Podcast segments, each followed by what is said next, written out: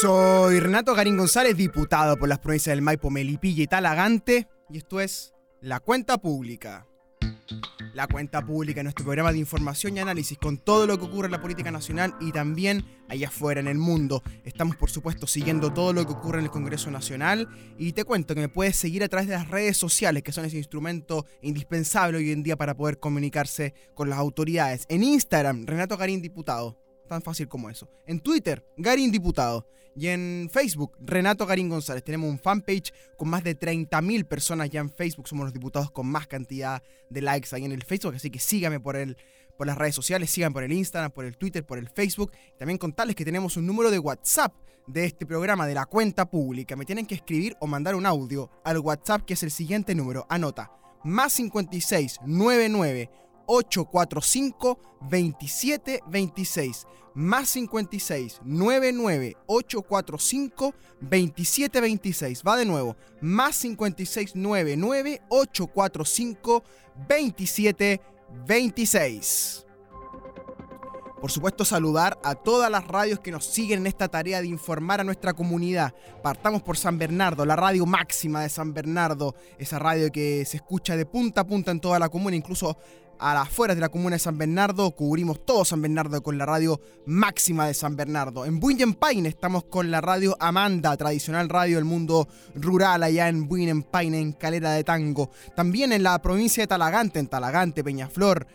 Eh, y la de Maipo, El Monte, Padre Hurtado, el sector de Mayoco, toda esa parte nos escuchan por la radio Contacto de la provincia de Talagante. Y en Melipilla tenemos la radio creativa y toda la zona urbana los lunes y los viernes, y también los domingos a través de la más tradicional del mundo rural, la radio Ignacio Serrano 540 AM. Por televisión estamos en Telemel, tradicional canal de televisión de Melipilla. Y también me pueden seguir en el Spotify, en el Apple Podcast. También estamos ahí para que descarguen, para que lo escuchen en el teléfono, en el auto, si van en el taco. Quedan los programas grabados para siempre ahí en esos dos mecanismos de, eh, de podcast que son el Spotify y el Apple Podcast. Así que no hay excusas para perderse la cuenta pública. Y si estás viendo este programa a través del YouTube, te quiero decir que toques aquí la campanita y te suscribas a esta cuenta pública, que seas un suscriptor de mi perfil ahí en YouTube para que estemos conectados también a través de esa red social. Tenemos Facebook, tenemos YouTube, tenemos Twitter, tenemos Instagram, tenemos Spotify, tenemos Apple Podcast, estamos en cinco radios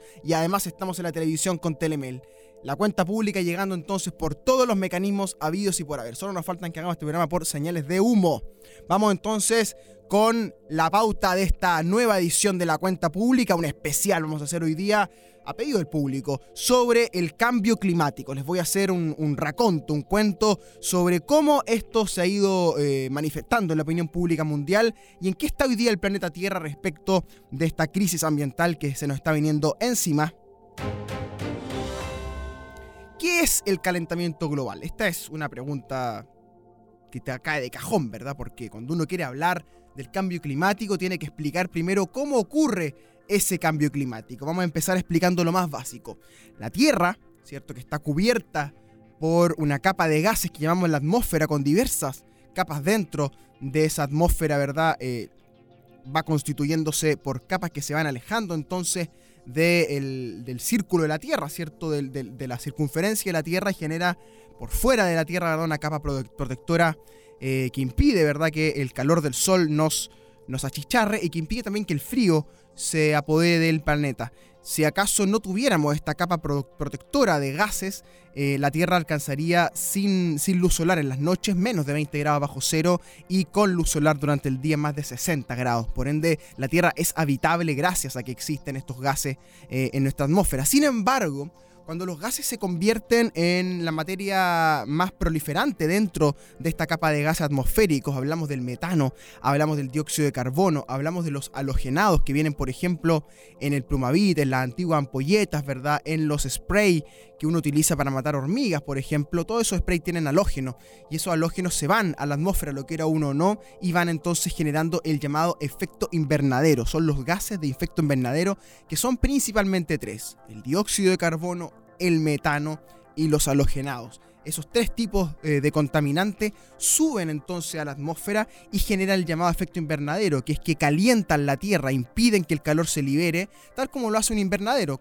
en nuestra zona tenemos mucho invernadero, ¿cierto? Los invernaderos ¿qué hacen? Se cubre, ¿verdad? Con plástico, con otro material, el cultivo para generar un microclima dentro de ese invernadero para que las heladas no nos mate los cultivos, ¿verdad? O para que el calor extremo no nos seque los cultivos. Entonces un invernadero es lo mismo que hay en el planeta Tierra. El planeta Tierra es un gran invernadero cubierto por gases, ¿verdad? Que son beneficiosos, que nos permiten hacer vida en este planeta, pero sin embargo, cuando esos gases se vuelven tan proliferantes como son hoy día, particularmente el metano, el dióxido de carbono y los halogenados, ese tres tipos de, compuestos, lo que hacen entonces es que aumentan el calor de la Tierra porque eh, los gases de efecto invernadero impiden que el, calor se libere. Y esto entonces se va acumulando, se va acumulando, ¿verdad? Se va acumulando granito a granito, granito a granito.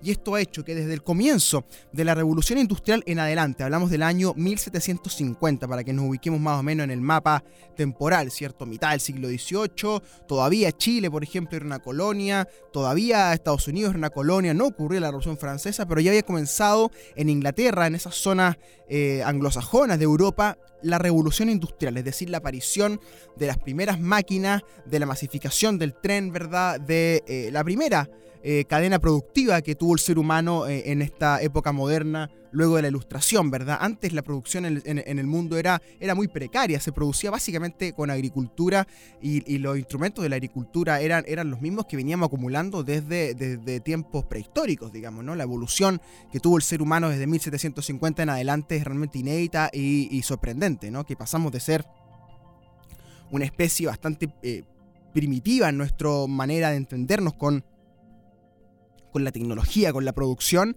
hacer hoy día, ¿verdad?, lo que somos. Un, planeta completamente colmado de seres humanos y con producción a gran escala a todo nivel. Para que te hagas una idea, en 1750 había algo así como 800 millones de personas en el planeta Tierra. Eso suena a mucho, ¿verdad? Pero hoy día, para que sigamos con la idea, hay 10 veces la cantidad de población que había en 1750.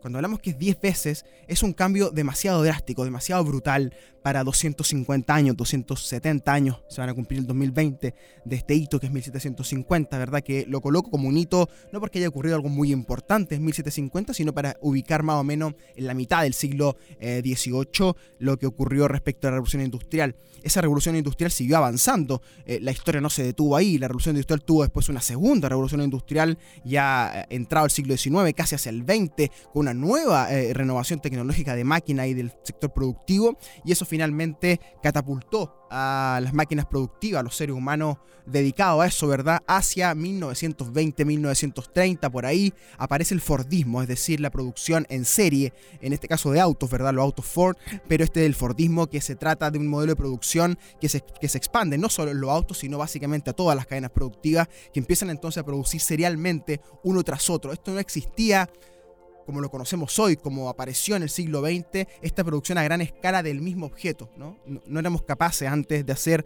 por ejemplo, 2.000 autos iguales en una misma planta, por ejemplo. ¿no? Eso aparece con el Fordismo, que se puede hacer un auto igual a otro, ¿verdad? Uno tras otro en la misma planta productiva. El Fordismo entonces lo que hace, que aparece en la industria de automóviles también, en, en todas las maquinarias pesadas, ¿verdad? Incluso en la agricultura entra un cierto Fordismo productivo. Lo que hace el Fordismo es que aumenta la cantidad de emisiones, tanto de metanos como principalmente dióxido de carbono. Y el carbono entonces eh, va siendo el protagonista del siglo XX y eso por supuesto va eh, aumentando el efecto invernadero paulatinamente hasta que hoy día, año 2019, sabemos que desde 1750 al año 2019 la temperatura del mundo, del planeta Tierra, ha aumentado en cerca de 1.1 grados, lo que suena poco, ¿verdad? Un grado, un grado más, un grado menos, bueno, un grado es muy muy relevante como temperatura porque afecta diversos aspectos de la vida en el planeta Tierra, ¿verdad? Vamos a ver algunos de esos impactos. Sin embargo, antes hay que tener bien clara la historia. Desde 1750 en adelante, una revolución industrial que lo que hace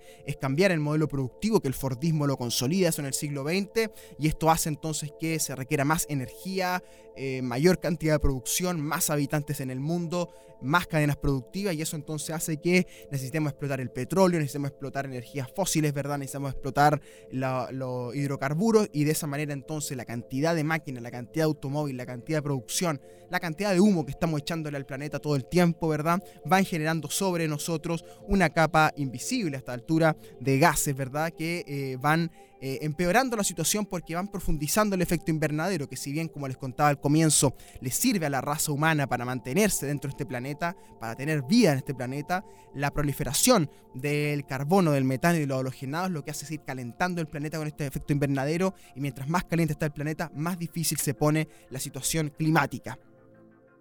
Vamos a ver entonces algunos de los impactos que está teniendo el cambio climático en el planeta y en nuestras vidas. Vamos a empezar probablemente por lo que es más visible, lo que hoy día nos tiene eh, más asombrados a todos probablemente, ¿no? que es los impactos en los mares. El mar, eh, el océano, se está volviendo más ácido. ¿sí? La, reacción que existe ante el calentamiento, ¿verdad? la pérdida de algunos nutrientes, sobre todo el fitoplancton dentro de, de los ecosistemas marinos, ¿verdad? lo que va haciendo es que las aguas y el, y el derretimiento de los hielos también van generando una acidificación de los mares, es decir, los océanos están un poco más ácidos. Y cuando le digo un poco más ácido, pueden ser eh, milímetros, ¿verdad?, de, lo que estamos considerando más ácido en el mar. Sin embargo, mientras más ácido tenemos en el mar, más difícil se hace entonces la vida dentro de esos ecosistemas el derretimiento de los polos, el derretimiento de los polos que está ocurriendo tanto en el Ártico, en el Polo Norte, como en la Antártica. En el Ártico, esto comenzó gravemente en el Ártico, en toda la zona, ¿verdad?, del Polo Norte, extendiéndose hasta Groenlandia. Groenlandia, que es esa gran masa de hielo que está eh, eh, cerca del Polo Ártico, ¿verdad?, eh, bajando hacia lo que hoy día es América Central, ¿cierto?, es un terreno danés. Eh, eh, de los príncipes de Dinamarca pertenecen esas tierras de Groenlandia, que son básicamente hielos que se están derritiendo a gran velocidad. Ese es el lugar del planeta que mayor velocidad de derretimiento de hielos tiene. Ahí aparecen las fotos, ¿verdad?, de los osos polares, ¿verdad? Aparecen las fotos eh, de, de las especies que quedan sin hogar. Esa zona se está derritiendo a un nivel impresionante. Estamos hablando de que se derrite a una velocidad de una cancha de fútbol a la semana. Es decir, estamos perdiendo ese hielo que son aguas dulces, aguas potables en principio, que están en el Ártico y que se están derritiendo a una enorme velocidad. Esto, por supuesto, prendió las alarmas inmediatamente en todo el mundo civilizado, salvo los Estados Unidos. Los Estados Unidos no tuvo una reacción acorde a lo que tuvo el resto del mundo y los daneses fueron los primeros que llamaron la atención sobre esto, también los finlandeses, los suecos, ¿verdad? Todo ese lugar de Escandinavia, que están acostumbrados a convivir con el frío y que sin embargo el cambio climático les hace a ellos tener, primero, mayor derretimiento en el polo ártico y además un cambio en sus condiciones climáticas nacionales. Luego tenemos, por supuesto, la extinción de las especies. Las especies, tal como nosotros, los animales, los mamíferos, las aves, los reptiles, viven en un cierto ecosistema, en condiciones climáticas que el planeta les ha dado durante miles y miles de años para que se desenvuelvan, para que se alimenten, para que boten la energía que no necesitan, es decir, mediante las fecas, mediante la orina que todas las especies producen, en general los mamíferos, por ejemplo, ¿verdad?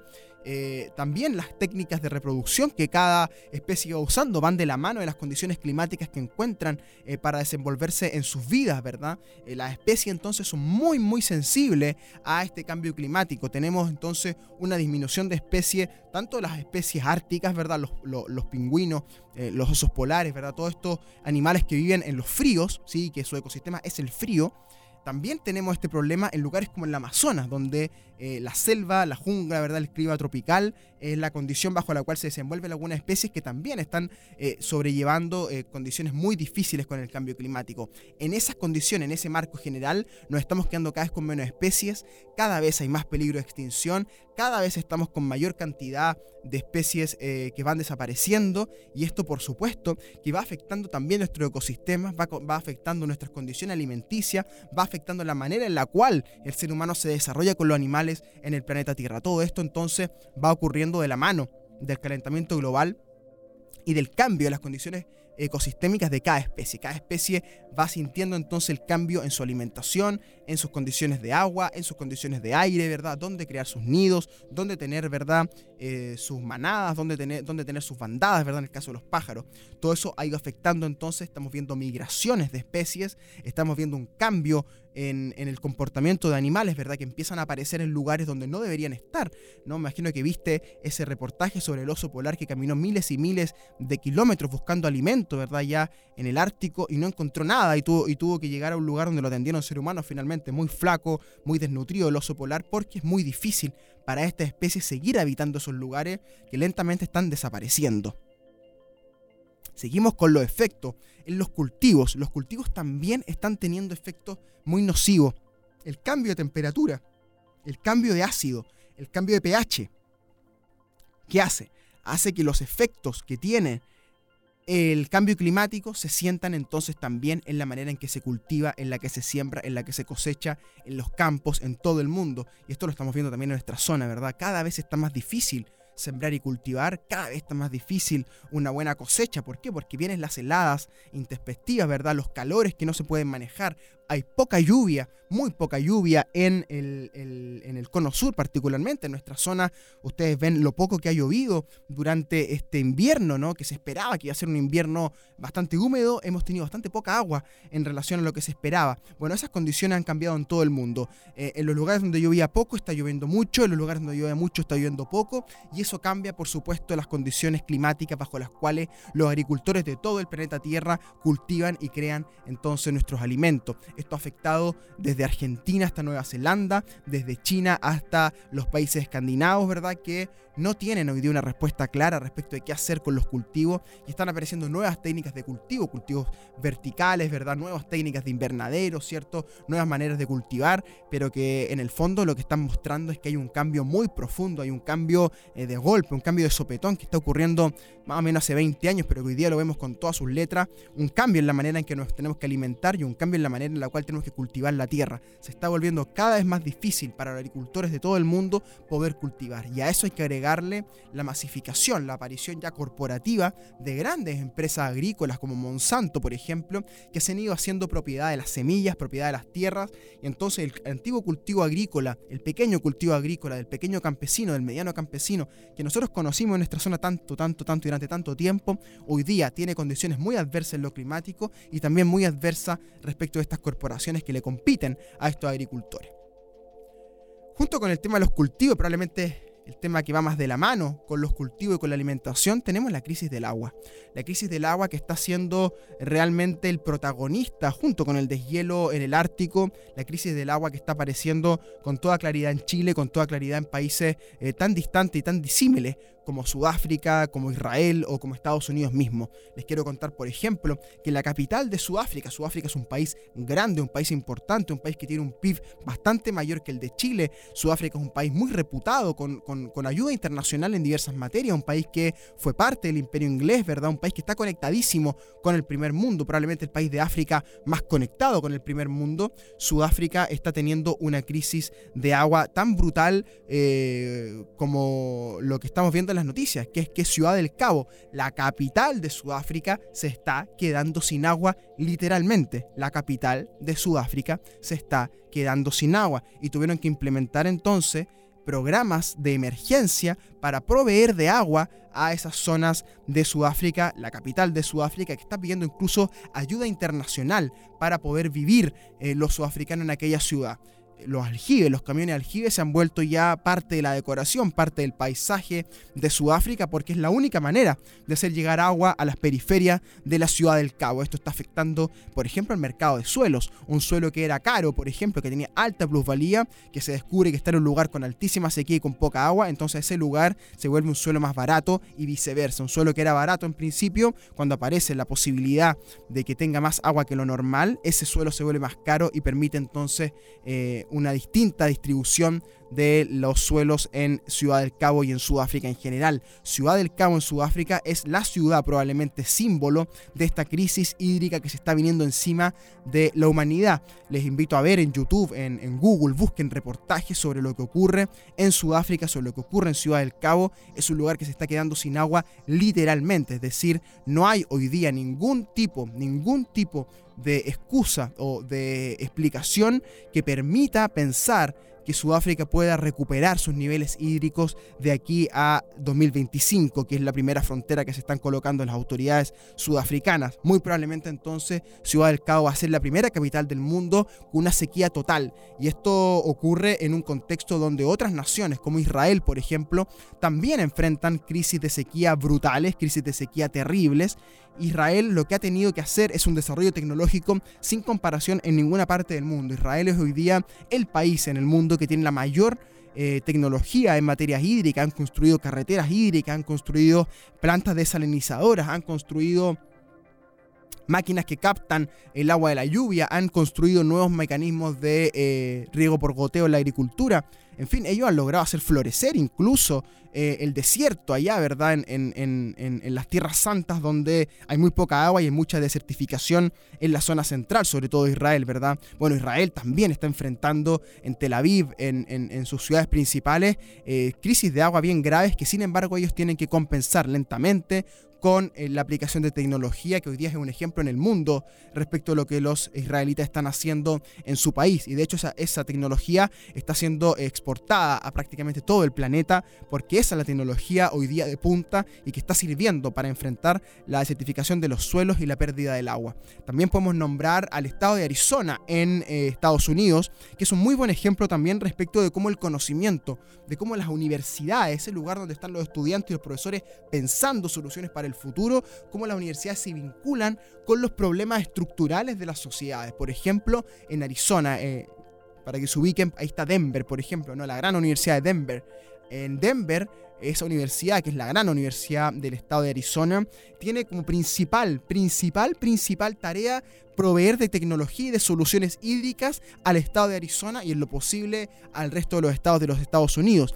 Esa universidad no tiene como principal fin formar abogados, formar periodistas, formar historiadores, formar ingenieros, sino lo que hace esa universidad en particular, la Universidad de Denver, es dedicarse prácticamente 100% a la producción y elaboración de soluciones hídricas para ese lugar, para Denver, para el estado de Arizona búsquelo también en YouTube, son espectaculares las soluciones hídricas que han ido encontrando ahí en, Arizona los gringos. Sin embargo, ese tipo de tecnología todavía nos queda un poco lejos a nosotros en Chile, hay condiciones que son un poco distintas y lo que han logrado ellos, y acá en Chile tenemos que aprender de eso, es que han cambiado muy bien eh, de manera muy sistemática las costumbres en el hogar de las personas, ¿verdad? De cómo cuidar el agua, de cómo cuidar los jardines, ¿verdad? Esa cosa inexplicable que en algunas ciudades donde no hay agua, eh, las familias sigan insistiendo en tener jardines de pasto que hay que gastar 12 litros, 15 litros por metro cuadrado para poder cultivarlo.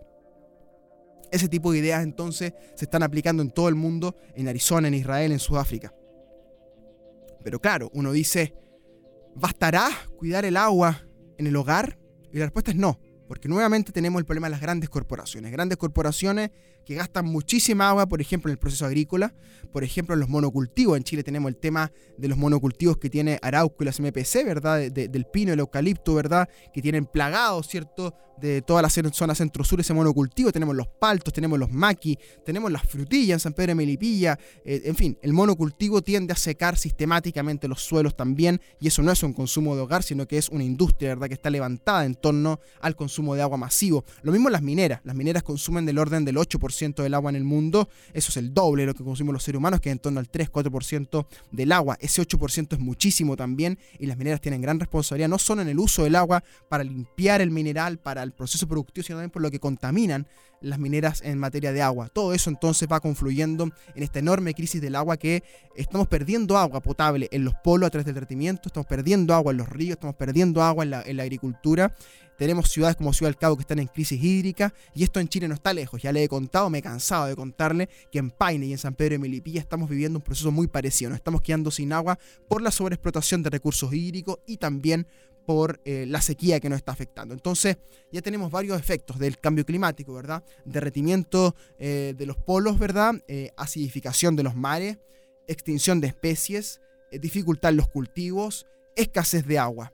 El clima todos nos hemos dado cuenta, ¿verdad? Que el clima está muy raro, que cuando tenía que llover hace calor, que cuando tenía que hacer calor llueve, ¿verdad? Que aparecen eh, trombas marinas de pronto en Chile cuando nunca las había habido, ¿verdad? Huracanes incontrolables en Estados Unidos, tormentas eléctricas de grandes magnitudes, de verdad, inundaciones en lugares que nunca, hace milenios que no se inundaban, cambios climáticos entonces que están ocurriendo en todo el planeta Tierra. Y esos cambios climáticos que están ocasionando como consecuencia natural masivas migraciones de personas no solo de, no solo de animales, de fauna, sino también de personas. Mucha de la migración que estamos viendo no es solo por materias políticas, por ejemplo Venezuela, no es solo por materias económicas, por ejemplo Centroamérica, sino que vamos a empezar a ver migraciones climáticas, es decir, lugares del mundo que se van a volver inhabitables, inhóspitos por el cambio climático, por inundaciones, por sequías gravísimas, ¿verdad? Que van a ser inhabitables algunas ciudades.